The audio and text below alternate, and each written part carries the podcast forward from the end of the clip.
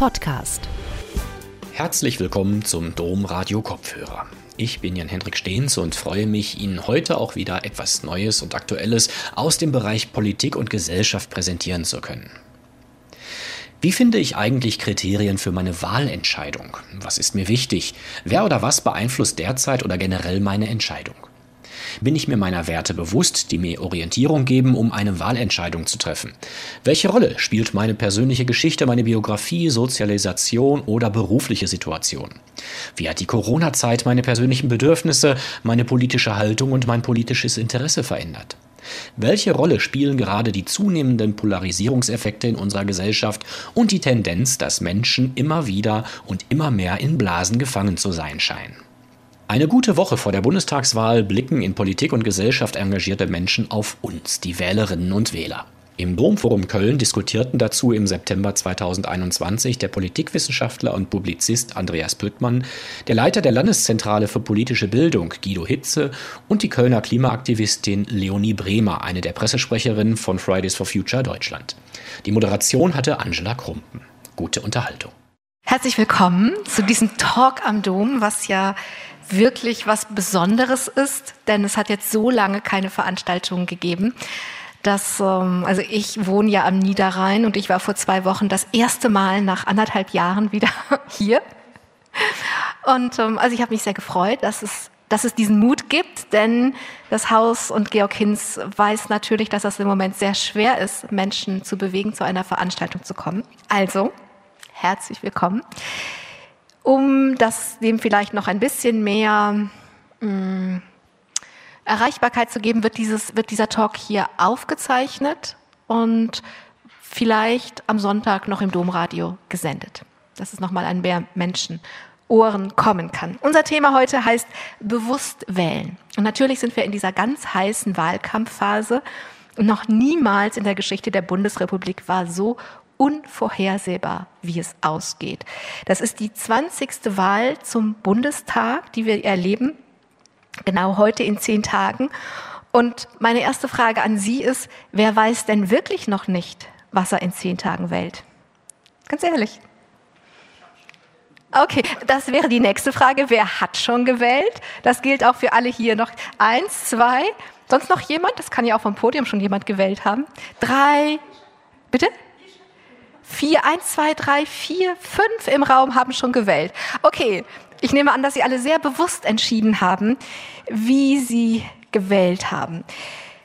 Damit es kein Missverständnis geht, gibt, das Thema heißt bewusst wählen. Das heißt nicht, Hilfe, ich weiß nicht, was ich am 26.09. wählen soll und jetzt komme ich hier hin und dann erfahre ich das. Sondern es geht eigentlich darum, zusammen und wir alle zusammen darüber nachzudenken, wie passiert das eigentlich? Was macht eigentlich, dass ich jetzt das gewählt habe oder in zehn Tagen jetzt schon weiß, was ich wählen werde oder aber noch nicht weiß, was ich wählen werde. Also ich selbst zum Beispiel war sehr entschieden. Ich war sehr, sehr entschieden. Ich wusste genau, was ich wählen wollte. Hab das auch, um, alle haben sich gewundert, weil es nicht das ist, was ich sonst so gewählt hätte. Und die letzten 14 Tage habe ich so viele E-Mails bekommen mit Links, mit allem Möglichen bin ich aufgefordert worden, meine Wahlentscheidung zu überdenken, dass ich dachte, und ich habe wirklich nochmal 14 Tage nachgedacht. Also, so, über diese Fragen, was ist das? Sind das die Menschen um mich herum? Sind es Wahlwerbung, Fernsehdebatten, Markus Lanz, Meinungsumfragen? Wovon lasse ich mich beeinflussen?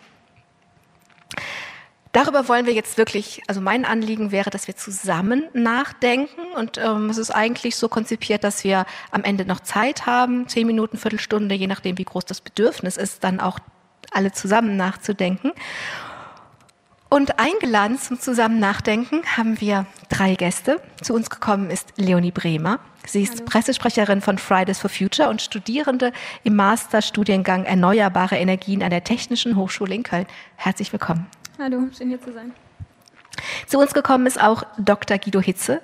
Er leitet die Landeszentrale für politische Bildung und ebenso willkommen ist Dr. Andreas Püttmann, Politikwissenschaftler und Publizist.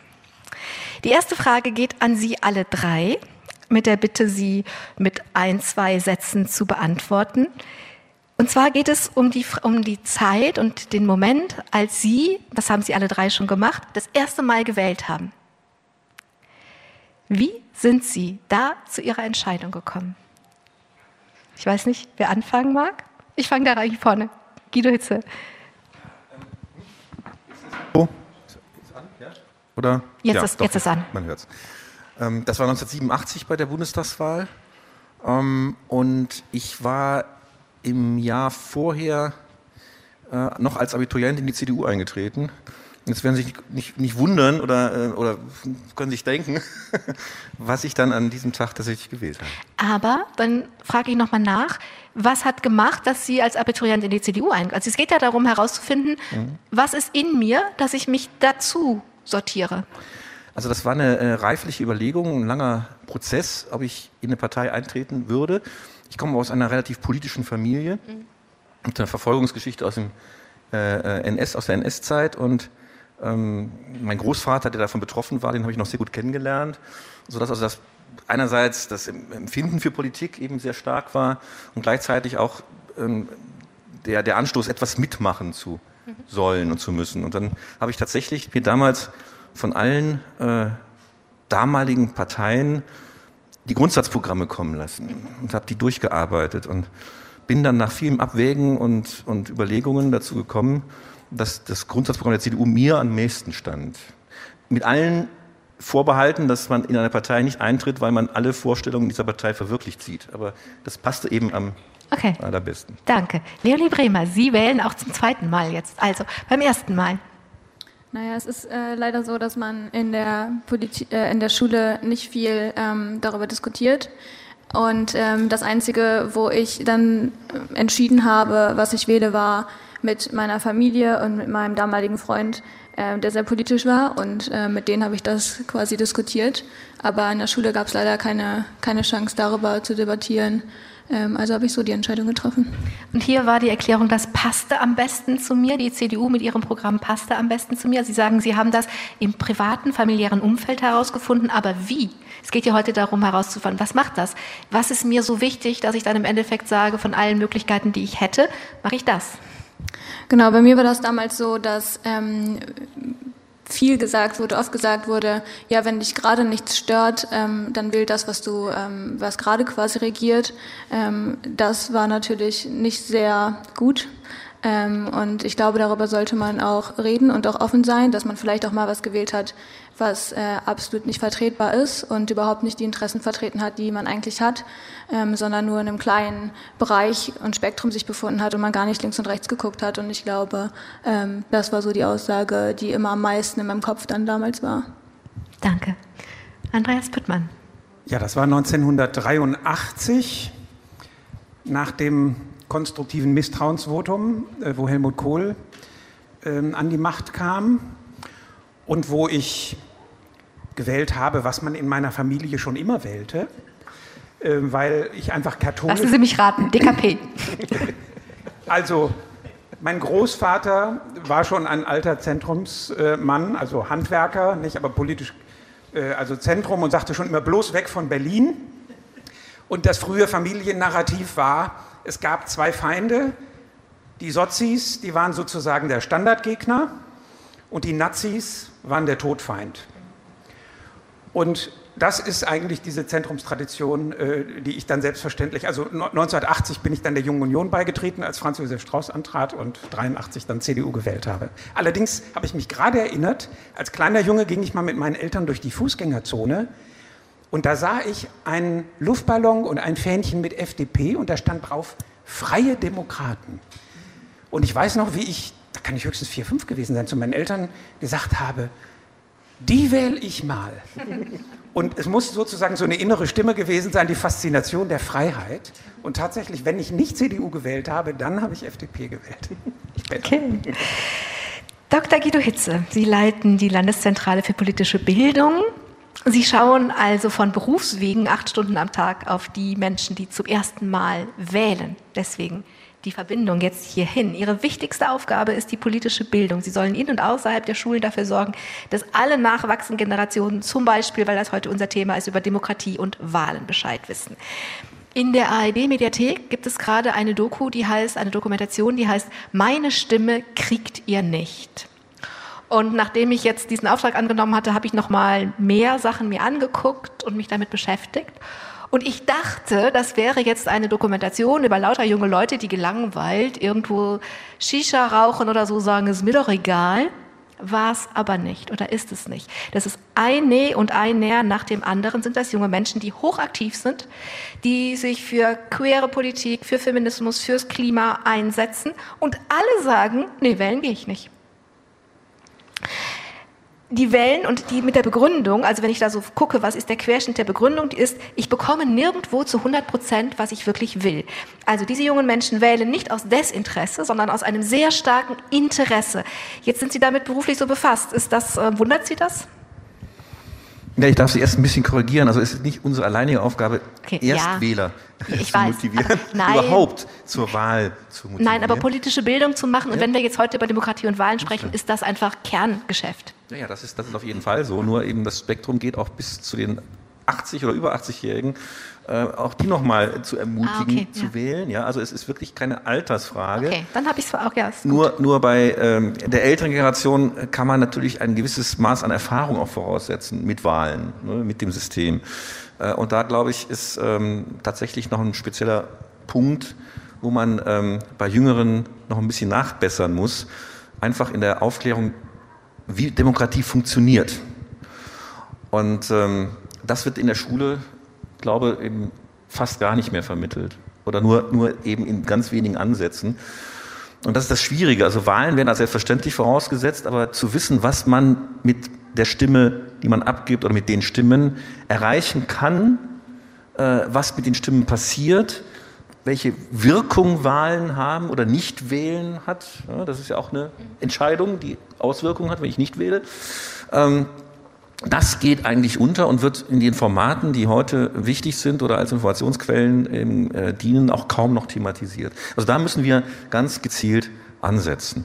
Und ähm, diese Haltung, die Sie gerade beschrieben haben, äh, wundert mich jetzt so gesehen nicht, weil ähm, ich glaube, dass viele jüngere Menschen auch eben nicht mehr vermittelt bekommen haben, dass Demokratie eine sehr komplexe Angelegenheit ist. Eine, eine Angelegenheit ist, die die eben nicht ähm, nur die eigenen Interessen berührt, sondern das Aushandeln, das Austarieren von unterschiedlichen Meinungen, Intentionen ist, ähm, das Akzeptieren können, auch einmal nicht zu gewinnen, ja, ähm, äh, das schmerzhafte Eingehen von Kompromissen ähm, und die Wertschätzung der jeweils anderen Meinung. Die muss man eben nicht übernehmen, die muss man nicht teilen, aber man muss sie kennen und man muss sie würdigen. Es gibt natürlich Grenzen. Also die Grenzen sind eindeutig die, wo die verfassungsmäßige Ordnung verlassen oder verletzt wird, äh, wo die Werte des Grundgesetzes nicht mehr gelten. Dabei brauchen wir uns auch jetzt nicht zu, zu streiten oder zu unterhalten. Aber innerhalb des, des, dieses Spektrums des, des Zulässigen äh, muss ich eben auch aushalten können, dass jemand eine andere Meinung hat und darf das nicht als persönlichen Angriff werten. Und die Haltung, dass man eben, wie Sie das gerade zitiert haben, erwartet zu 100 Prozent, muss meinen Vorstellungen entsprochen werden, sonst mache ich nicht mit, ist, glaube ich, ein, verrät ein gewisses Defizit an, an Kenntnissen von Demokratie, was es wirklich ausmacht. Dazu passt ja, dass bei dieser 20. Bundestagswahl etwas wirklich anders ist, denn nicht mal gemeinsam werden es CDU und SPD auf die Hälfte aller Stimmen schaffen.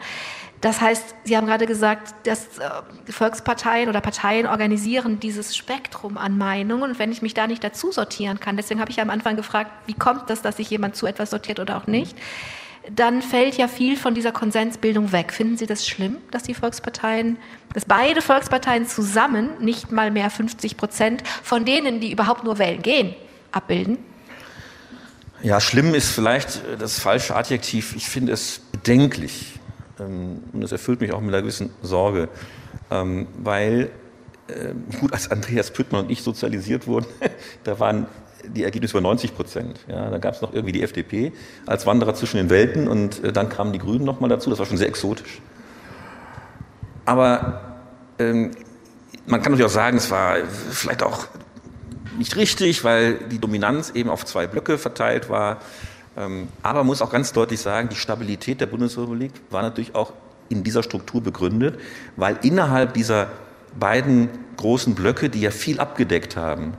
Ähm, einerseits radikale Stimmen es immer schwer hatten, sich zu artikulieren und andererseits viele Interessen schon ausgehandelt wurden in den Parteien, ehe es überhaupt dann in den Regierungen oder Koalitionen äh, soweit war. Und äh, dieser Vorklärungsprozess, äh, das, das ähm, Integrieren von mitunter auch vielleicht abwegigen Meinungen, ähm, das ist jetzt etwas, was wegfällt und dadurch ist die ganze Gesellschaft viel polarisierter und, und aufgeregter. Mhm. Ja, und am Ende auch wird es immer schwieriger sein, äh, Kompromisse zu finden. Also ähm, wenn die Leute sich freuen, die Macht der Parteien geht zu Ende, kann ich das nachvollziehen, weil wir Parteienkritik, Parteienverdruss haben wir ja schon seit Jahrzehnten. Mhm.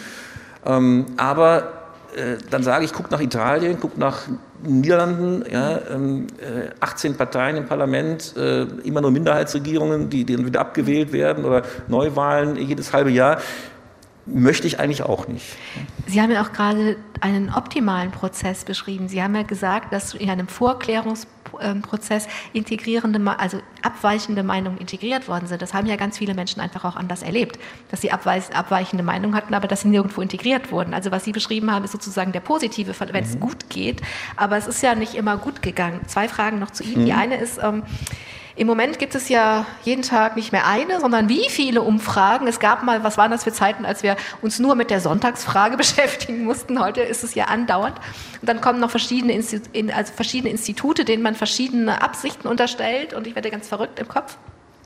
Eigentlich sollen Umfragen ja Meinungen abbilden. Sie sollen uns sagen, das ist im Moment das Meinungsbild. Sie sollen ein Bild einfach nur fotografieren. Mein Eindruck ist, diese Meinungen bilden, diese Umfragen bilden nicht Meinungen ab, sondern sie bilden Meinungen. Weil wenn ich da mal bei mir gucke, fange ich automatisch an zu rechnen, was diese Zahlen bedeuten für eine Koalition und was ich, was ich tun muss, damit das Schlimmste verhindert wird. Ja, äh, Sie haben den Nagel auf den Kopf getroffen. Ähm, Meinungsumfragen machen Politik. Ähm, und das ist in den letzten 10, 12 Jahren massiv verstärkt worden also ist noch gar nicht so lange her, da galt die eiserne Regel, dass die letzte Meinungsumfrage zwei Wochen vor der Wahl veröffentlicht wird. Die Meinungsinstitute haben weiter nachgefragt, aber sie haben keine Zahlen mehr veröffentlicht und es gab im Prinzip nur zwei oder drei. Ähm, und äh, diese haben auch ganz ähnliche Erhebungsmethoden. Jetzt muss man ein bisschen Wahlforschung machen, Demoskopie, dann weiß man, ähm, dass es sehr darauf ankommt, wen man fragt, wie viel man fragt und auf welchem Wege man fragt. Und wenn ich jetzt nur Online-Befragungen mache, dann habe ich halt einen großen Teil der Bevölkerung nicht erfasst. Wenn ich nur analog frage über das alte Telefon, habe ich auch einen großen Teil der Bevölkerung nicht erfasst. So, das ist schon mal eine systematische Frage, wo ich sagen muss, hm, wie, wie valide ist die, ist die, ist die äh, mathematische, statistische Grundlage? Und dann haben Sie Rohdaten. Und diese Rohdaten hat jedes Institut äh, und die werden jetzt gewichtet nach Kriterien. Und diese Kriterien entwickelt jedes Institut für sich selbst. So, und in einem gewissen Spielraum ist, macht das auch Sinn. Aber Sie können natürlich auch die Rohdaten so gewichten, dass Sie das Ergebnis bekommen, was Sie politisch wollen. Und das kann aber äh, ähm, die Bevölkerung, selbst die Journalisten, die das publizieren oder übernehmen, DPA oder die Zeitung, können das nicht mehr durchschauen. Und dann kriegen sie auch einen Prozess rein. Also ganz geschickt ähm, äh, können, sie, können sie Stimmungen leiten, Sie können immer sagen, das ist doch die Datenbasis, ja, aber die, die richtigen Geheimnisse dessen, woher diese Gewichtung kommt, die verraten Sie natürlich nicht als Institut. Und dann ist es so auch ein Dominoeffekt. Dann möchte das eine Institut die Zahlen des anderen noch übertreffen. Also ich habe jetzt zum Beispiel das, das, Gefühl gehabt, das ist nur ein Gefühl, kann ich nicht bestätigen, aber es war jetzt seit Anfang August war es praktisch nicht nur ein Trend, den man wahrscheinlich auch so feststellen kann, also der, der Trend, dass die SPD steigt, die CDU fällt, sondern man hat manchmal das Gefühl gehabt, jetzt, jetzt muss ich, um noch, um noch Gehör zu finden, muss ich eine noch dramatischere Zahl bieten. Ja? Ähm, und da habe ich dann meine Zweifel. Und was mich immer erstaunt ist, dass in den, in, gerade in den letzten Jahren, also je mehr Institute befragt haben äh, und je mehr Zahlen bis unmittelbar vor dem Wahltag veröffentlicht worden sind, desto ungenauer war eigentlich die Prognose. So, und ähm, letztes Beispiel Sachsen-Anhalt ja, im Juni, Kopf an Kopf rennen zwischen CDU und AfD, am Ende waren es 12 oder 13 Prozent Unterschied. So kann man sich auch verhauen. Ja. Und ähm, letztes Wort dazu, manchmal ist die Absicht, die auch hinter solchen Umfragen stehen kann, ähm, dann durch die Realität verkehrt worden. Also es ist immer ein zweischneidiges äh, ähm, äh, Spiel. Ich kann versuchen, Stimmungen zu verstetigen. Ich kann aber auch sein, dass ich durch, die Verstetig durch den Verstetigungsversuch genau die Gegenbewegung erzeuge. Und jetzt alle Armin Laschet retten wollen, damit äh, Olaf Scholz nicht mit 60 Prozent aus der Wahl rausgeht. Eine, es ist keine Persönlichkeitsfrage. Das ist keine Persönlichkeit, ja, aber das, äh, also, eine letzte Frage noch und dann kommen wir nämlich, also mit der letzten Frage kommen wir zurück zu den jungen Wählern und Wählerinnen. Davon haben sehr viele das Gefühl, sie werden nicht gehört und nicht ernst genommen. Am klarsten fand ich, hat das Ihnen Christian Lindner ins Gesicht gesagt, in dem Moment, als er gesagt hat, ja, das wäre ja ganz nett mit den Demonstrationen, aber das soll man doch bitte den Profis überlassen. Viele Erwachsene haben anders reagiert, dann haben sich ja viele Wissenschaftlerinnen und Wissenschaftler gerade dann solidarisiert, aber trotz aller Solidarität ist ja bis jetzt nichts passiert. Und wenn wir heute über Prioritäten sprechen und reflektieren, wie man Wahlentscheidungen trifft, dann ist das Klima ja ein Thema, was ja mit einer Partei nichts zu tun hat. Es ist ja ein Metathema, denn welche Politik wollen wir machen, wenn wir keine Erde mehr haben? Also müsste das Klima uns nicht alle, uns, für uns alle die alleroberste Priorität haben. Das ist jetzt eine Frage, die Sie an mich stellen. Ich kann sie auch nee, ja, ja, ganz ich, kurz, weil ich will sie natürlich direkt weiterreichen, ja. dann ist die, die Brücke dann zu Leonie Bremer. Aber ich möchte ein anderes Thema vielleicht noch erwähnen, wegen okay. jungen Wählern. Mal nur kurz. Ja, und äh, das ist etwas, was auch symptomatisch ist. Sie haben nämlich recht. Ähm, wir haben eine völlige ungleichgewichtige Verteilung der, der politischen Angebote und der Wahlversprechen, wenn man sich die Generation anschaut. Also, ähm, und da ist das Beispiel die Rentenpolitik. Rentenpolitik wird so verstanden, dass sie für die Rentner gemacht wird. Das ist aber gar nicht das Thema, sondern Rentenpolitik wird für die jungen Menschen gemacht, weil die nämlich wissen müssen, wie sie in 20, 30, 40 Jahren an eine vernünftige Alterssicherung kommen. Und vorher so. müssen sie die ganzen Renten zahlen. Und das ist, das ist der Punkt, der eben ähm, in, der, in der gesamten äh, Diskussion, ähm, die sich um diesen Punkt jetzt mal dreht, ja, äh, Generation verschoben, nur eigentlich für die Älteren diskutiert wird. Und deswegen verstehe ich auch, wenn die jungen Leute sagen, Nee, also irgendwo finde ich mich in den Angeboten nicht wieder. Aber ich möchte der Frage des Klimas nicht ausweichen. Mhm. Okay, aber wir, das, wir besprechen das einfach, dann reiche ich es Aber ich würde weiter. sagen, ich, ich genau, sage dann gleich was dazu, wenn ja. die Kollegen ja, das, Wir machen dann erst noch diese Einzelgespräche zu Ende. Leonie Bremer, bei Ihnen ist das gar keine Frage, dass das Klima die aller, allerhöchste Priorität hat. Sie sind Klimaaktivistin. Ich würde auch diese Frage nochmal für unser gemeinsames Nachdenken, weil das ist nämlich das, warum ich meine eigene Wahlentscheidung die letzten 14 Tage, warum ich so rotiert habe. Muss ich nicht eine Entscheidung treffen, treffen, die sich nach dem Klima ausrichtet, weil es so ein Metathema ist. Als Klimaaktivistin, als Pressesprecherin von Fridays for Future studieren Sie erneuerbare Energien, also persönlich, privat, irgendwas, alles ist von dem ist so, dass das Klima bei Ihnen die alleroberste Priorität hat oder sehe ich das falsch? Naja, klar, aber es sollte halt für jede die oberste Priorität sein, weil alle Krisen die Würden, würden Sie das Mikrofon ein bisschen näher, genau, sonst kann man es, glaube ich, ganz schwer hören. Ähm, ich wollte nicht, dass es zu laut ist. ähm, naja, auf jeden Fall sollte Klima natürlich von jedem die Priorität sein, weil es kom komplette Gerechtigkeit und soziale Gerechtigkeit umfasst. Ähm, mir hat letzte Woche eine ähm, ältere Frau aus Österreich erzählt, ähm, dass ähm, es für sie natürlich klar ist, dass man ähm, nicht immer 100 Prozent der Interessen abbilden kann und dass auch sie überhaupt gar nicht wollen würde, wenn andere Interessen mehr gewählt würden, dass diese Interesse 100 Prozent durchgesetzt wird. Deswegen ist es klar, dass man ja ähm, wählen geht und auch jemanden wählt oder eine Partei wählt, die nicht 100 Prozent die Interessen abbildet. Aber das Besondere an dieser Bundestagswahl ist, ist etwas ganz anderes. Wir haben die Klimakrise und das ist etwas, was uns alle betrifft. Das ist nicht etwas, was, wo wir sagen können, das ist ein Interesse, das ist Wissenschaft, wissenschaftliche Fakten, die uns sagen, es ist eine Krise und wir haben uns darauf, wir haben das angekündigt. Wissenschaft hat es angekündigt, dass diese Krise kommt. Und ich glaube, dass bei vielen gar nicht so richtig bewusst ist, was diese Krise ist. Das kann man auch gar nicht so richtig verstehen, wenn man nicht absolut wie Nerd sich da reinfuchst und sich anguckt, was passiert eigentlich. Wir steuern gerade auf drei bis vier Grad Celsius globale Erderwärmung zu und das bedeutet, dass an dem Äquator die Hitze so stark wird und sich ausbreitet, dass die Länder, wo am meisten Weltbevölkerung lebt, dort nicht mehr leben kann. Wir werden über 280 Millionen Geflüchtete haben bis 2050. Wir werden Katastrophen haben, wir werden soziale Ungerechtigkeit haben, wir werden keine Ressourcen mehr haben und das durch diese Krise. Und es geht hier nicht mehr darum, Interessen zu vertreten. Es geht hier um Wissenschaft. Es geht nicht nur um meine Zukunft. Es geht um jetzt gerade. Leute sterben gerade an der Klimakrise, weil wir hier unseren Lebensstil erhalten wollen, was auch okay ist und den wir auch beibehalten können, aber halt klimafreundlich. Und klimaneutral. Und diese Wege gibt es, das sagt ja auch die Wissenschaft ganz klar. Und dementsprechend, warum machen wir das nicht? Worauf warten wir denn noch? Und genau hier versagen ja die Parteien.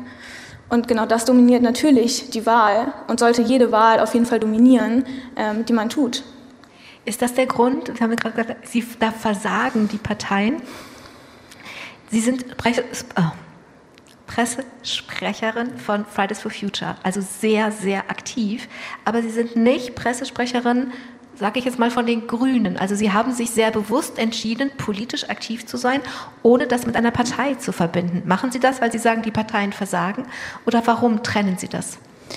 Genau, ich bin in keiner Partei und zwar aus dem Grund, dass wir immer noch darüber reden, ähm, welche Partei jetzt das Pariser Abkommen einhalten kann, was vor fünf Jahren unterschrieben wurde. Darum geht es nicht mehr. Jede Partei muss als Basis das Pariser Abkommen haben. Und die Parteien untereinander können dann darüber diskutieren, welche Maßnahmen es gibt und welche Chancen es gibt für Deutschland, welche Möglichkeiten es gibt durch Klimaschutz für, für die Bevölkerung. Aber es kann nicht mehr diskutiert werden, hey, welche Partei hat denn jetzt einen Plan, wie wir das Pariser Abkommen einhalten? Und es für uns nicht mehr bedeutet, dass wir doppelt und dreifach alle Kosten zahlen müssen in der Zukunft, die jetzt gerade nicht bezahlt werden. Und das bedeutet, keine Partei hat einen Plan von einem Pariser Abkommen. Es müssen aber alle eins haben. Und solange das nicht passiert, müssen wir so lange Druck auf der Straße machen. Okay, also der, der, die Begründung ist, man könnte ja jetzt auch sagen, das ist alles so dringend. Und ähm, ich habe auf meiner, wenn ich meinen Browser aufmache, habe ich da die, die SZ, die Süddeutsche Zeitung, die hat ein Klimamonitoring. Und da gibt es einen Ticker, der zählt einfach Sekunde für Sekunde runter. Ich weiß genau, als ich das erste Mal das gesehen habe, waren das acht Jahre und viele Monate. Ich habe heute extra geguckt. Heute waren es sieben Jahre, sieben Monate, zehn Tage. Also es ist schon über ein Jahr weniger. Und wenn ich mir überlege, dass die nächste Legislaturperiode vier Jahre dauert, wir aber nur noch sieben Jahre, sieben Monate und zehn Tage haben, ist es mehr als die Hälfte dieser Zeit. Und deswegen die Frage, wenn ähm, wenn Sie sagen, das ist alles so, das brennt alles so. Druck von der Straße ist ja gut und schön. Wäre es nicht effektiver zu sagen, wir gehen alle in die Parteien und wir quatschen die so lange tot, bis sie das Pariser Abkommen als Basis nehmen?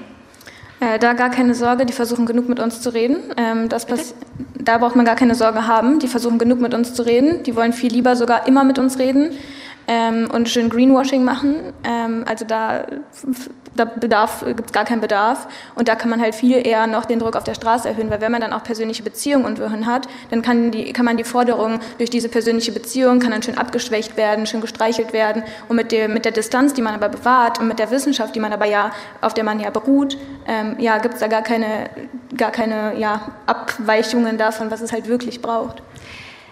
Ähm, um das nochmal mit Ihrer Person zu verbinden. Sie haben eben gesagt, wir wissen, wir wissen das ja wirklich alle und wir ändern unser Verhalten aber nicht. Sie äh, stecken so viel, also ich sage immer, unsere Zeit ist unser Leben. Eigentlich stecken sie, weil sie ihre ganze Zeit da reinstecken, ihr ganzes Leben in diese, in diese Frage. Und sogar so sehr, dass sie ungefähr ein Dreivierteljahr den Hambacher Forst versucht haben zu schützen, also im Wald waren, um ihn zu schützen. Wenn ich mir das überlege, ich lebe neun Monate lang in einem Baumhaus, dann habe ich auf jeden Fall einen Teil, ähm, wo keine Waldromantik ist, weil es, ne, es ist länger als, als, als Frühjahr und Sommer sein können, als die schöne Jahreszeit ist. Also wenn Sie haben sich dem so exponiert, hat diese Zeit gemacht, dass sie einfach, also dass sie viel verbundener damit sind als äh, Menschen wie ich jetzt, die, also ich, ich beschäftige mich da ganz gewiss viel mit, aber ich verlasse mein Leben ja nicht. Ich gehe ja nicht in den Wald, sondern ich äh, mache weiter Sendungen, ich mache weiter Kolumnen, ich äh, sorge dafür, dass meine Kinder irgendwie in die Welt kommen und so weiter. Also ähm, ich verlasse mein Leben nicht, aber Sie haben das getan. Also hat Ihnen das ermöglicht, so intensiv im Wald zu sein, um ihn zu schützen, dass Sie jetzt einfach Ihr ganzes Leben dafür auch hernehmen können? Ähm, ich würde lieber einfach studieren und ähm, das nur machen, weil ich liebe Physik, ich liebe es nerdig in irgendeinem Physiksaal zu hocken und mit meinem Professor darüber zu diskutieren. Ich liebe das. Aber stattdessen muss ich das halt einfach machen, weil ich keine andere Möglichkeit habe.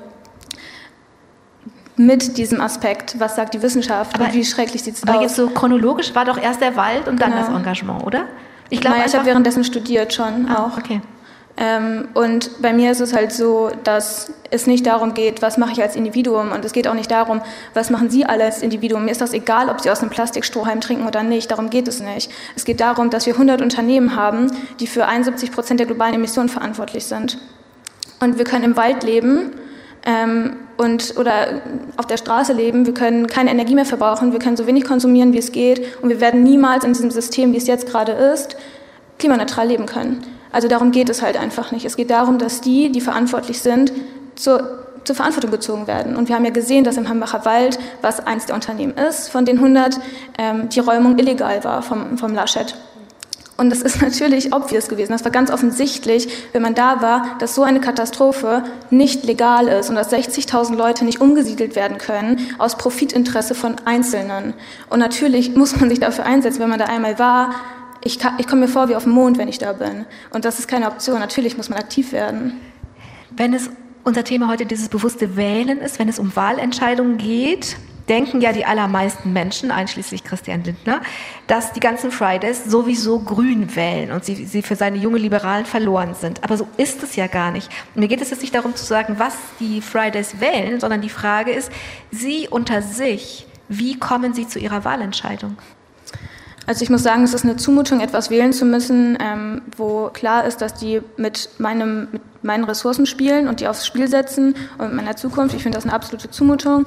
Und trotzdem gehe ich ja wählen, weil ich verstehe, dass das nötig ist und dass wir mehr Demokratie brauchen für Klimaschutz. Das verstehe ich ja und deswegen gehe ich ja wählen. Aber natürlich ist es schlimm und da muss man sich angucken, okay, wer meint es denn wirklich ernst? Wer hat sich denn wirklich das Pariser Abkommen durchgelesen? Wer hat sich wirklich den Weltklimaratbericht durchgelesen? Und das hat ganz, also 100 Prozent hat es nicht Laschet gemacht und es hat auch nicht Scholz gemacht. Ich habe mit Scholz schon gesprochen, ich habe mit Laschet schon gesprochen und die wissen nicht mal, was ein CO2-Budget ist. Und CO2-Budget ist das erste, was im Pariser Abkommen und was auch in dem Weltklimaratbericht steht. Das ist das erste, was da drin steht. Also wie ernsthaft wollen die denn überhaupt Klimaschutz machen, wenn sie nicht mal wissen und vor allem in Sendungen wie Louis Klamroth, also so Sendungen, die man, wo man weiß, da muss man schon ein bisschen was für wissen und die werden auch kritisch danach gefragt. Wenn man das da nicht beantworten kann, dann kann man mir halt nicht sagen, dass man ernsthaft Klimaschutz machen möchte. Und wenn man sich dann auch immer damit rühmt, wir wollen das 1,5 Grad Ziel einhalten und sich dann die Parteiprogramme anguckt, und das hat ja auch Quarks und Co. ganz klar gezeigt, dass diese Parteien das nicht einhalten werden, naja, da muss man halt einfach das wählen, wo man so am meisten das Vertrauen hin hat, ähm, obwohl es natürlich auch immer noch wieder eine Zumutung ist. Dankeschön. Dr. Andreas Püttmann, Sie sind Politikwissenschaftler und Publizist. Und um mal eine von vielen Tätigkeiten hervorzuheben, 2014 hat Armin Laschet Sie in seine Zukunftskommission gerufen. Ich trete Ihnen also, glaube ich, nicht zu nahe, wenn ich Ihnen eine CDU-Affinität unterstelle. Wenn unser Thema bewusst wählen ist, warum ist die CDU Ihre politische Heimat? Weil das christliche Menschenbild für mich die solideste Grundlage von Politik in verschiedenen Bereichen ist. Ähm, also für mich ist schon da die Religion sozusagen leitend, auch für politische Wertprioritäten. Und das habe ich in der Abwägung aller Pros und Kontras dann bisher am ehesten in der CDU gesehen. Aus jeder Heimat kann man vertrieben werden, auch aus einer politischen Heimat. 2009 haben Sie sich so sehr über Angela Merkel geärgert, dass Sie aus der CDU ausgetreten sind. Was hat die Pastorentochter denn gemacht? Böses. Also es gab so mehrere Dinge, die mich so zunehmend äh, geärgert haben. Zum Beispiel den Stammzellbeschluss 2007 mit einem völlig unnötigen Parteitagsbeschluss, der die katholische Kirche brüskierte und große Teile auch der evangelischen. Ähm, und äh, dann kam also 2009 äh, die Papstkritik auf einer Pressekonferenz mit einem muslimischen Diktator, Nazarbayev von Kasachstan, so im Vorbeigehen äh, mal eben ähm, durch eine protestantische Kanzlerin in Berlin äh, den deutschen Papst in Rom abwatschen, äh, der überhaupt nicht verdächtigt war, irgendwie antisemitisch zu sein oder Antisemiten zu fördern. Äh, der Vatikan hatte sich auch schon von Williamson distanziert, schon vorher. Äh, das fand ich also ungehörig, auch in der Form. Und da bin ich zusammen mit ungefähr 6000 anderen äh, damals äh, aus der CDU ausgetreten. Ich frage deswegen nach diesem speziellen Moment, weil wenn unser Thema dieses bewusst wählen und Werte und was beeinflusst mich und Priorisierungen, Prioritäten sind, ähm, dann kann man ja an dem Thema sehen, dass auf einmal etwas passiert, was eine kleine Vorgeschichte hat, Stammzellen und so weiter, aber dann eben macht, dass das wichtiger ist als die politische Heimat. Genau, es gibt so Kipppunkte. Ne? Also man könnte vielleicht sagen, ähm, es gibt so eine Art Ökologie auch äh, der eigenen Parteipräferenzen. Und ähm, da kann eine sich so Öko, einiges. Eine Ökologie? Ja, also im Sinne, äh, wenn, wenn Sie sich einen See vorstellen, der zunehmend verschmutzt, okay, ja, ja, verstehe. irgendwann ja. kippt er dann. Ja. Ähm, und äh, diese Papstschelte war dann für mich dieser Kipppunkt gewesen. Aber der ganze See auf einmal grün geworden. der ganze CDU-See, der ja sonst so schön schwarz ist. Ja, bei mir ergelbt. bei mir ergelbt damals. Ergelbt, okay. Wenn Sie sich 2009 über Angela Merkel geärgert haben, ärgern Sie sich gerade über Armin Laschet oder drücken Sie ihm doch die Daumen? Ich ärgere mich. Äh, ich habe Laschet in dieser Vorsitzendenkonkurrenz gegen Merz unterstützt. Und ich war allerdings der Meinung, dass jemand, der im Deutschland trennt, und ich habe eine etwas positivere Sicht der Umfragen, aber das würde jetzt zu weit führen, jemand, der im Deutschland trennt, nur 17 Prozent der eigenen Parteianhänger hinter sich versammelt. Der Konkurrent Markus Söder aber 72 Prozent ist hybrid, wenn er für sich fordert, diese Kanzlerkandidatur anzutreten. Das ist eine Brachialkandidatur, eine Kamikaze-Kandidatur und die im Übrigen noch, wo er an seinem eigenen Kriterium gescheitert ist, er hatte nämlich vorher gesagt, der mit den besseren Chancen soll es machen. Er ist auch noch wortbrüchig gewesen. Und das hat mich empört, das habe ich auch öffentlich überall so geschrieben. Und dann hat er eben einen Fehler nach dem anderen gemacht, also in der Corona-Politik meandernd getrieben vom Koalitionspartner FDP, sich gegen Frau Merkel gewandt, während Söder immer an ihrer Seite geblieben war im Team Vorsicht. Ähm, und dann also dieses Hin und Her und dann doch wieder ein Brückenlockdown und dann nicht. Also er hat sich in der Krise nicht bewährt aus meiner Sicht. Er hat diese unsäglichen Schauspielervideos in der Talkshow 3 äh, nach 9 als wichtigen Beitrag äh, gewürdigt, während Monika Grütters eben klar gesagt hatte, so geht's nicht mit diesem Zynismus. Äh, er hat immer wieder Äußerungen gemacht, die extrem interpretationsbedürftig waren, also auch so in die Richtung, dass man nicht mehr frei seine Meinung sagen dürfe, etc. Also ich kann das gar nicht alles aufzählen. Und ich, das hat mich gegen ihn aufgebracht. Ich füge auch jetzt sofort noch was hinzu, dann können Sie sich noch ein bisschen mehr aufregen. Denn wir haben eben über das Klima als Metaebene über allen anderen gesprochen. Und wenn man, wenn wir, also ich will es noch ein bisschen weiter auffächern, weil es ist einfach auch sehr komplex, was uns dazu bringt, solche Entscheidungen zu treffen.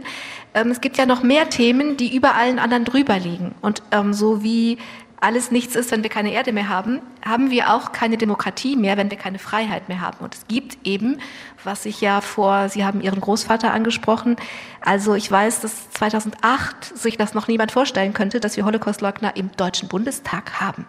Das war einfach schlicht nicht vorstellbar. Das ist aber jetzt schon ganz lange so. Also ist frei, also die Demokratie an sich, die das ermöglicht, Meinungen zu organisieren und all das, Interessen auszugleichen, ist in Gefahr, wenn Menschen sich wählen lassen wollen, mit dem Ziel, die Demokratie abzuschaffen. Nun ist die, die, CDU eine Partei, die in Thüringen zulässt, dass für ihren Kandidaten Maaßen von einem bekannten Neonazi geworben wird. Also ich wollte einfach noch ein Element zum Empören dazu reichen. Können Sie da noch Armin Laschet wählen, wenn sie ihn da gewähren lässt und das erklärtermaßen die Abschaffung der Demokratie Programm ist? Ich danke Ihnen, weil das ist für mich das wichtigste Thema. Äh, Politik wird im Englischen übersetzt durch Policy, Politics und Politie. Das sind drei verschiedene Dimensionen. Und Policy sind sozusagen die Sachthemen, ja, und das bildet der Valomat ab wo wir also wie im Supermarkt nicht die Waren, äh, die uns dann ansprechen, äh, kaufen. Aber ich warne davor, die Wahlentscheidung nur so zu treffen. Äh, die Politik, also die Frage, wie stabil ist das System und seine Grundregeln, damit wir in einer Ordnung der Freiheit auch weiter leben können, ist wichtiger als die Zustimmung zu politischen Positionen in Einzelfragen. Ich kann also moralisch verpflichtet sein, die Partei, mit der ich die meisten Übereinstimmungen habe in Sachfragen, trotzdem nicht zu wählen, wenn ich in der Systemfrage zu dem Schluss komme, hier muss ich andere Kräfte stark machen, damit das Gleichgewicht im Staat erhalten bleibt. José Ortega y Gasset, spanischer Sozialphilosoph, hat den Staat sogar mal definiert als den Status, Latein, die Statik, die Gleichgewichtslage der Meinungen. Und was ich wahrnehme in den letzten Jahren ist ein Rechtsruck in unserer Gesellschaft. Es ist nicht nur diese blaubraune Partei, sondern angefressen davon sind, wie man auch aus Umfragen weiß, dankenswerterweise Teile der FDP-Klientel, die nicht umsonst jetzt zwischen CDU und AfD sitzt im Bundestag, aber auch Teile der Union. Und ich werfe Armin Laschet vor, dass er sich nicht scharf genug von denen distanziert. Er konnte Maaßens Kandidatur nicht verhindern, aber er hätte Maaßen an entscheidenden Punkten öffentlich widersprechen und ihn ganz klar zurückweisen müssen. Und das hat er aus Angst vor den östlichen Landesverbänden nicht getan. Und das ist für mich keine geistige Führung. Darf ich kurz was dazu sagen? Ähm, genau, Laschet hat auch nicht ähm, auf die Frage, ob Maaßen Bezug zum rechten Klientel hat und auch zu äh, Nazis, hat er nicht mal verneint. Also er hat es nicht mal verneint, dass er da Bezug zu hat. Ja, danke. Ich Aber gucke Sie, ja? Sie wollen die ganze Zeit unbedingt was sagen? Ich, ja. Darf ich eine Sekunde vorher sagen? Ich möchte, ich vergesse es nicht, versprochen, ähm, um zu gucken, wie viel wir uns hier noch unterhalten und wie viel Bedürfnis es gibt, sich mitzumelden, dass wir noch jetzt eine Viertelstunde. Gibt es ähm, im Moment jemand, der sagt, in fünf Minuten oder so würde er gerne auch was sagen? Oder sagen Sie, nee, wir hören zu und gut ist? Weil dann haben wir nämlich jetzt, das, das ist einfach wichtig und zeitökonomisch ist das wichtig, um zu wissen, wie viel ähm, Raum alles jeweils haben kann. Also, das war dazu. Ist das auch dazu? Ja, es ist auch dazu. Ähm, ähm, ich kann viele Kritik nachvollziehen und bin jetzt auch nicht das Sprachrohr von Armin Laschet. Das ist nicht mein, aber. Das ist nicht mein, nein, das ist nicht mein Punkt. Ähm, aber äh, manches kann ich so nicht teilen. Ähm, also er hat sich schon ziemlich klar von allen Rechtskräften und Tendenzen äh, äh, distanziert, auch im Landtag, also bei den Landtagsdebatten vergeht keine, wo, wo er nicht äh, ganz scharf gegen die AfD vorgeht. Und äh, das ist auch seine äh, Überzeugung. Ähm, also man muss ein bisschen abschichten, auch bei der, ähm, äh, bei der Frage ähm, Corona. Ähm, ich denke, es ist auch einfach medial auch einiges verunglückt. Ähm, äh, Markus Söder hat sicherlich genauso meandert wie er.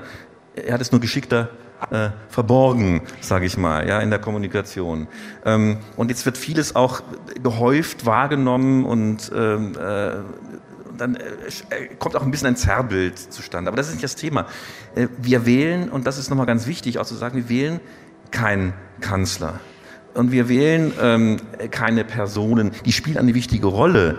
Aber äh, das ist nicht unser Wahlsystem. Das ist nicht ein amerikanisches Präsidialwahlsystem, ähm, wo man sich völlig fixiert auf eine Person und die gut oder schlecht findet oder bekämpft oder, oder unterstützt, sondern es ist eben ganz bewusst ein, ein System, in dem tatsächlich, und du hast es ja auch gerade gesagt, ähm, auch unglaublich viele Sachentscheidungen eine Rolle spielen. Ja, allerdings deine eigene Partei hat doch mal 69 plakatiert, auf den Kanzler kommt es Ja, an. natürlich. Es, äh, das ist doch, das ist doch der Trick, äh, äh, der immer wieder angewandt wird. Ja, äh, das ist ja nicht, das ist ja nicht äh, so, dass die Parteien das dann, äh, wenn es ihnen nutzt, ähm, nicht klarstellen. Aber ich bin ja nicht hier als Parteimensch, sondern ich ja. bin als, als Leiter der Landeszentrale, der das System auch ein bisschen erklären muss. Ähm, und hier ist eindeutig so, ähm, dass man auch wirklich doch mal gucken muss, ähm, merken, und die merken, Leute merken es ja, das ist ja das Interessante. Schaut man sich nämlich die, die Umfrageergebnisse an für die Kanzlerpräferenz, mhm. dann hat das natürlich eine, eine Beziehung zur, zu dem Gesamtergebnis der Parteien, aber längst nicht in Übereinstimmung. Also es ist doch so, dass viele überlegen, naja, hm, den kann ich eigentlich nicht leiden oder die finde ich aber ganz toll und wählen trotzdem eine andere Partei. Und genau, aber das eine Sekunde. Sie haben nämlich was ganz Wichtiges gesagt und das wollte ich, das würde ich wirklich gerne noch weiterführen. Sie haben medial gesagt. Sie mhm. haben gesagt, mhm. Söder hat das medial besser versteckt als Laschet. Und ich will auf diese Bilder noch raus, mhm. weil wenn wir hier diese Einflüsse diskutieren, ähm, dann sind diese Bilder einfach un, also Bilder und, das sind leider zwei Themen, Bilder und Social Media, aber sie gehören halt auch eng zusammen, ähm, die sowohl das verstärken, die Bedeutung der Kanzlerin oder des Kanzlers verstärken, weil der viel, der oder die viel mehr im Fokus steht und andersrum, weil die natürlich einfach eine eigene Kraft geworden sind, diese Bilder. Also das kann positiv sein. Also der schwitzende Eisbär auf seiner Scholle, der transportiert unter Umständen viel mehr als so ein dickes Buch mit richtigen wissenschaftlichen Aussagen. Also so ein Bild kann hilfreich sein.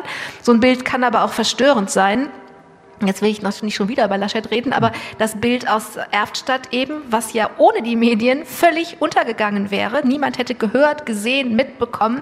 Alle sind auf Steinmeier fokussiert, dass da hinten irgendjemand unpassend lacht. Das ist ja nur und ausschließlich medial transportiert worden. Und damit müssen wir ja umgehen. Also deswegen habe ich sie jetzt, ich weiß, dass ich sie ausgebremst habe, aber ich finde das zu wichtig, um diese mediale diesen medialen Faktor zu übergehen. Und ich finde, der verstärkt die Bedeutung, die der oder die Kanzlerin für uns hat. Also, und es ist einfach ein Unterschied, ob ich dann, ob ich einen Bundestagsabgeordneten aus dem Kreis Viersen habe, die waren das jetzt immer Männer, deswegen männlich, oder ob ich eine Kanzlerin mit ihrer, mit ihrer Macht und Funktion habe, wenn ich Corona habe und es tritt jemand vor die Kamera und sagt, ähm, die Lage ist ernst, bitte nehmen Sie es auch ernst. Das ist einfach ein Unterschied. Also deswegen ist das auch, auch wenn wir kein, nicht in Amerika sind, hat das eine wirklich andere Bedeutung, wen ich da wähle.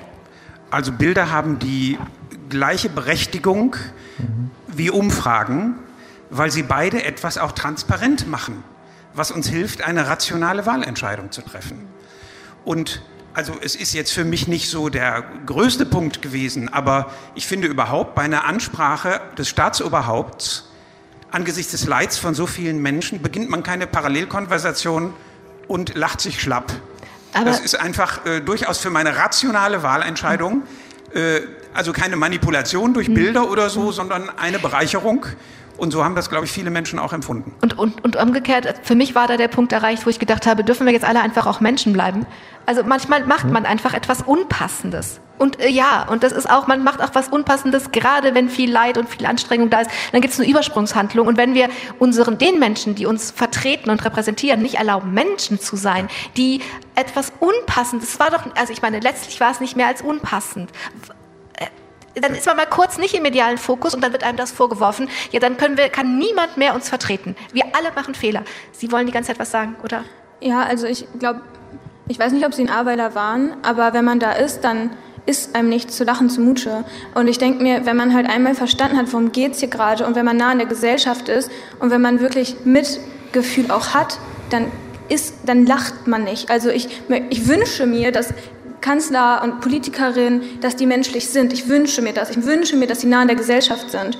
Aber in so einem Moment zeigt es eigentlich eher, wie weit entfernt er davon ist. Es war aber ja nur der eine, also mein Plädoyer ist, es war nur dieser eine Moment. Der hat sich ja auch sehr mitfühlend gezeigt. Ich will überhaupt nicht, also jetzt bitte, ne, ich bin jetzt nicht die Laschet, äh, die Laschet-Erklärerin. Ich ich finde, dass wir eine andere, also dass wir, ich finde, dass wir in diesem Entscheidungsprozess nicht zu sehr dass, dass dieses Zerrbild auf die Verfehlungen gehen Naja, dürfen. andererseits hat er auch, ich weiß nicht, ob Sie das Video gesehen haben, aber wo ein Betroffener da war, als Laschet ähm, wieder mal vor Ort war, ähm, ist, er, ist er auf ihn zugegangen und hat gesagt, so, hat ihm die Betroffenheit verkündet. Und dann hat Laschet gesagt, ja, so betroffen können Sie ja nicht sein, Sie haben ja ein Handy. So, und das sind solche Sachen, die, das ist ja nicht einmal passiert. Das ist, das ist was ganz anderes. Ja, aber es ist ja, ja ganz oft passiert. Genau, das, und deswegen das ist dieser Lacher halt für mich nicht so eine mediale Sache, die jetzt mal hochgekommen ist. Das ist ganz oft passiert, als er da war. Das verstehe ich. Wenn ein Bild etwas abbildet, was symptomatisch für einen Charakterzug steht, dann hat es, dann ist es eben kein Zerrebild, sondern ein Bild.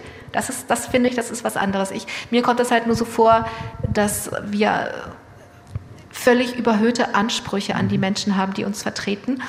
Und dass das einfach es total schwierig macht, dann wirklich noch sowas wie hier zu machen. Also da zu sitzen und gemeinsam nachzudenken und nicht auf jedes Wort festgelegt zu werden und nicht in acht Jahren irgendwas hier, rausge hier rausgeschnitten in einem anderen Kontext und dann ist es dann unmöglich. Also ich, ich glaube, dass, äh, dass, äh, weil es komplex ist und weil es wichtig ist, es auch sowas braucht wie Nachdenken, einfach nur nachdenken und etwas noch nicht fertig haben und trotzdem öffentlich das tun zu können. Und das ist so dieses, das wird dann gleich als ein Fehler, als dieses oder das nicht bedacht und das, das ist mir zu ähm, weltfremd. Also wenn man so rigide ist, dass kein Politiker es einem mehr recht machen kann, dann sollte man sich in der Tat Fragen stellen. Aber so kann ich nur von mir aus sagen, ist es bei mir nicht. Im Gegenteil, also wenn es pauschal gegen die Politiker geht, verteidige ich immer die Politiker. Und es gibt auch viele Politiker, die meinen Ansprüchen völlig genügen. Allen voran Angela Merkel. Also diese sachliche, wissenschaftsbasierte, uneitle, vor allen Dingen uneitel. Ne, das stabile Art, die ist für mich absolut imponierend. Und obwohl ich ihretwegen ausgetreten bin 2009, ne, also ich habe da sozusagen auch selbst einen Prozess äh, erlebt, wo mich jemand dann langfristig wieder überzeugt hat, der mich kurz- oder mittelfristig eher geärgert hatte. Ähm, also da tut man sicher gut daran, auch sich selbst ein bisschen kritisch oder mit einer gewissen Distanz zu beobachten und auch jedem nochmal eine zweite Chance auch zu geben. Aber deswegen kann ich doch trotzdem, wenn ich also serielle Fehler beobachte, von jemandem, der Kanzler werden will und die Bevölkerung will es nicht, die eigenen Anhänger wollen es nicht, die eigene Schwesterpartei will es nicht, die eigene Fraktion will es nicht und er sagt trotzdem, ich muss Kanzler werden. Da muss ich doch als Demokrat sagen, stopp. Bisschen Realitätsverlust. Jetzt haben wir ein bisschen überzogen, aber ich möchte trotzdem noch länger beziehen, weil ich würde jetzt gerne Ihnen das Schlusswort geben. Ja, also Wissenschaft ist sich einig, also wenn das eben gefehlt hat, Wissenschaft ist sich einig, dass wir 1,5 Grad Celsius globale Erderwärmung noch einhalten können. Ähm, dementsprechend ist es möglich. Aber Die Sache ist doch in Deutschland ebenfalls. Deutschland hat eine sehr hohe Verantwortung in dem ganzen Zusammenhang. Es gibt extra einen Deutschland-China-Gipfel, weil Deutschland so eine große Verantwortung hat. Und der ist auch super wichtig, dass er stattfindet. Weil Deutschland, auch ich kann es auch nicht mehr hören, Deutschland hat nur 2% am globalen Anteil an globalen Emissionen. Wir haben eine ganze Historie an äh, Emissionen, die wir schon ausgeschüttet haben. Wir haben alle Technologie, die ist vorhanden, wie wir Erneuerbare ausbauen können, wie wir klimaneutraler werden können. Und diese Technologie wird aber nicht mal angewandt. Wir haben ganz viele Möglichkeiten, wie das funktioniert. Deutschland hat eine sehr große Verantwortung. Wenn wir uns angucken, im November ist der Weltklimagipfel. Ähm, Deutschland, alle sind sehr, spekulieren sehr darauf, was Deutschland machen wird. Es hat eine sehr große Verantwortung. Wenn Deutschland was sagt, ziehen andere Länder mit. Daran orientieren sich andere Länder. Und dementsprechend, wir haben eine ganz große Verantwortung. Und ich glaube, niemandem ist es mehr wichtig als der jungen Generation, dass es Demokratie gibt. Dreimal so viel wählen 60-Jährige als 30-Jährige. Und das müssen wir uns einfach mal vorstellen. Das sind auch gerade Leute, die vielleicht noch nicht so offen sind, mal anders zu wählen. Mir hat letztens ein 82-Jähriger gesagt, ja, ich wechsle meine Farbe nicht, habe ich mit ihm gesprochen, hat es dann am Ende doch getan. Aber uns ist es sehr wichtig, Demokratie zu haben. Und genau aus dem Aspekt ist auch meine Frage, ich möchte mehr Demokratie. Warum soll ich 15 Mal so viel bezahlen pro Tonne CO2, als Sie es jetzt machen? Wieso soll ich das denn machen? Damit wir jetzt hier alle noch ein schönes Leben haben, aber wo ist es denn demokratisch, dass ich das, wenn zehn Jahre vorbei sind, warum muss ich denn dann das so viel mehr bezahlen? Und ich finde, das ist nicht demokratisch. Wenn man auf Kosten von den neuen, nächsten Generationen lebt, ist es für mich definitiv nicht demokratisch. Und genau das ist ja das, was wir brauchen. Mehr Demokratie, mehr Interessen von den jungen Generationen, die sich auch in den Parlamenten wiederfinden. Dafür müssen Sie aber in die Parteien gehen, das ist das Problem. Das, Nee. Jetzt fangen wir, jetzt Ja, fangen sonst genau. Sie nicht in Parlamenten wieder. Das ist das. Also, so mit dieser Frage, ich finde, wenn man zusammen öffentlich nachdenkt, mit einer Frage aufzuhören, finde ich sehr schön, weil das mit den Wahrheiten, das haben, so viel haben wir alle verstanden, dass niemand wirklich die Wahrheit hat. Aber nur wenn man wirklich immer weiter Fragen stellt, nähern wir uns der an. Ich finde, Rilke hat das so großartig gesagt, leben Sie Ihre Fragen.